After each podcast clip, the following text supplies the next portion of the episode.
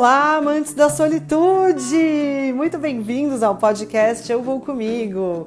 Espero que vocês já estejam de tênis para a gente fazer a nossa trilha de hoje. Se você não tá, vai lá colocar enquanto você ouve a minha vinhetinha por aqui. Vai com quem? Você vai com quem? Vai com quem? Você vai. Vai com quem? Eu vou comigo! Vamos lá, né? Porque nem só de praias vive Noronha. Não, essa afirmação é falsa. Você está numa ilha, afinal. Então, sim, necessariamente terão praias. Mas como você chega nelas faz toda a diferença. E hoje é dia de fazer a trilha do Atalaia Pontinha.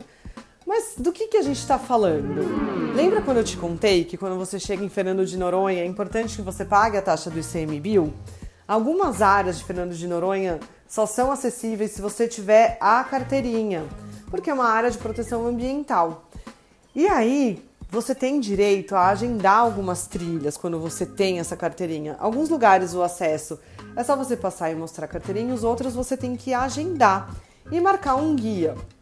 Isso é importante, eu já te dei a dica num dos primeiros podcasts aqui da série de Noronha, que você faça assim que você chegar por lá, porque é muito concorrido e você vai conseguir agendar só para o dia que eles te derem a disponibilidade e para o horário que é marcado de acordo com a tábua de marés, porque tem lugares que você só consegue passar na maré seca.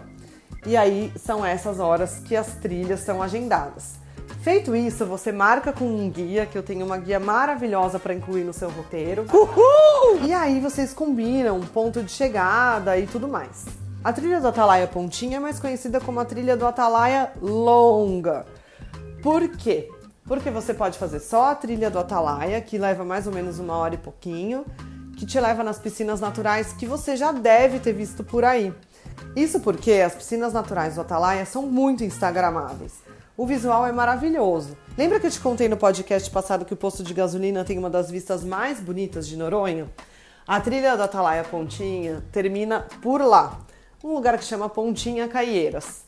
É um lugar maravilhoso e do lado de um bercinho de tubarões. Bem legal, né? Mas não é perigoso, é um lugar onde você consegue vê-los em alguns horários do dia porque eles vão lá para se reproduzir. Então, assim que eu cheguei em Fernando de Noronha, eu já fui lá reservar as trilhas que eu gostaria de fazer.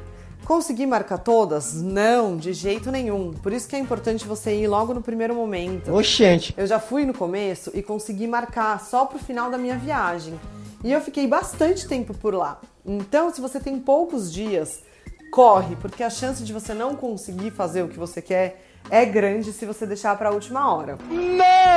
Consegui agendar, reservei a minha guia, combinamos o nosso ponto de partida e lá fui eu. Maravilhosa, plena, pensando que eu ia chegar, consegui um táxi para me levar no ponto que a gente tinha combinado e tal. E saiu tudo ao contrário. Não consegui táxi, tive que ir andando. Oh my god. Cheguei uns 5 minutinhos depois e ela já tinha passado algumas instruções para o grupo, mas foi tudo tranquilo. Para as piscinas naturais do Atalaia, você vai ter que alugar um colete salva-vidas. Quando eu fui, custou 20 reais e é um pouquinho chato porque você tem que ficar carregando ele pela trilha toda. Inclusive, quando fizer essa trilha do Atalaia longa, você vai usar esse colete salva-vidas só no começo e depois você não usa mais. Preguiça. E isso pode ser um pouco chato, porque é um trambolho, né, pessoal? Convenhamos. E o meu foi pior ainda. Por quê? Porque a gente não conseguiu entrar na piscina natural do Atalaia.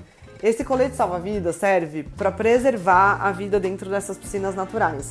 É uma área de proteção ambiental e realmente, logo que você entra na piscina, você já tem que flutuar, porque é muito rasinho, cheio de corais e peixes. Maravilhoso! Foi o que me disseram, né? Mas eu consegui ver uma outra piscina natural um pouco mais pra frente, eu vou contar pra vocês. Então eu carreguei esse negócio aí a viagem inteira sem nenhuma necessidade. Mas o visual da praia do Atalaia é uau! É maravilhoso. É aquela praia que deveria ser aberta para visitação sempre que você quisesse, porque é sensacional. Tem uma vista linda para a Pedra do Frade E parece que você tá entrando numa daquelas ilhas do Havaí, assim, que você só vê em filme. E de novo o Jurassic Park vai entrar nesse podcast. Porque realmente parece aquele paraíso perdido. Pedras vulcânicas de um lado, mar azul do outro. Enfim, sensacional. Mas você só pode ir com um horário marcado e acompanhado de um guia. Então, de novo eu reforço, fica a dica para vocês. Façam isso. Se você quer fazer só uma trilha curtinha, a trilha do Atalaia já te atende bem, fica bem massa. Seguimos então da trilha do Atalaia para a parte de Pontinha.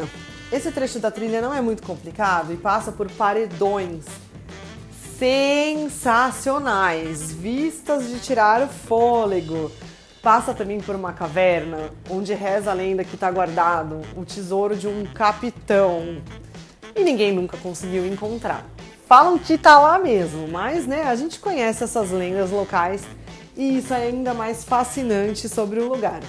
E seguimos em frente para algumas outras piscinas naturais. Nessa estava dando para entrar, mas não precisava do colete. Deixamos o colete de lado e logo que a gente mergulha, por mergulhar entenda colocar a cara na água, você já tem que entrar e flutuar e tem um monte de vida um monte de vida. É muito legal. E acontecem alguns fenômenos porque a maré sobe e seca muito por lá. Então você pode encontrar povos que ficaram presos nessa piscina natural quando a maré baixou, você pode encontrar tartarugas. Então é sempre uma surpresa. E aí para eles saírem desses lugares a maré tem que estar tá cheia de novo. É uma oportunidade incrível de vivenciar a vida marinha logo ali de perto. E de se refrescar também, porque apesar de estar nublado, o dia que eu fui tava muito calor. Essas piscinas naturais, elas são protegidas do mar forte, né? Então, tava bem ok para entrar. Saindo das piscinas naturais, começou o trecho mais desafiador dessa trilha. Por quê? Porque foi uma hora e meia caminhando sobre pedras redondas. Foram muitas pedras, mais ou menos do tamanho do pé. Então tem que prestar muita atenção onde você está pisando, porque é um lugar totalmente inóspito, não tem nada. Se você se machucar lá, já era. Tipo, você vai demorar muito para conseguir ter um socorro. Nossa! Tem que ficar esperto. Eu gostei, gostei, achei legal.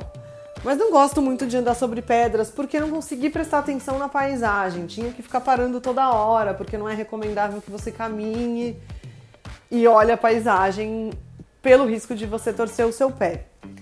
Mas as paradas para olhar o visual eram todas de tirar fôlego. O lugar é maravilhoso, realmente. Uau, que experiência! É totalmente recomendada. Chegando mais no final da trilha, já pertinho de Caieiras, fomos nadar em outra piscina natural. Nessa piscina natural encontramos tartaruga. Teve um fenômeno muito legal que tinha uma moreia logo no rasinho, assim, nadando entre uma fenda tentando comer os aratus, que são como caranguejos da região. E parecia, gente, que estava naqueles filmes do National Geographic, aquelas imagens e os aratus brigando um com o outro e a moreia tentando pegar. E aquele final de tarde ali compartilhado com o grupo, que era muito legal, as pessoas que estavam fazendo a trilha eram muito massa.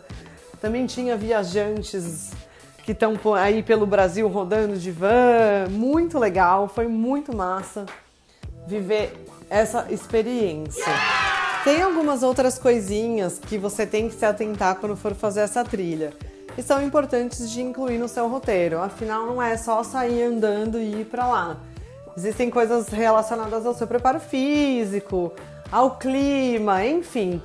Tudo isso você pode falar comigo quando for montar o seu roteiro. Então já se prepara aí para fazer algumas trilhas quando estiver por lá e curtir realmente o que há de melhor em Fernando de Noronha. E já que estamos falando de esportes, na semana que vem vamos conversar um pouquinho sobre os mergulhos.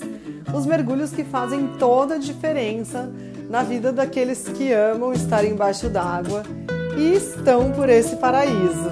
Então, se nesse final de podcast você ainda não tinha separado seu tênis para fazer trilha, eu recomendo que para a próxima semana você já vá preparando a sua máscara e o seu equipamento de mergulho para a gente ir conhecer o fundo do mar.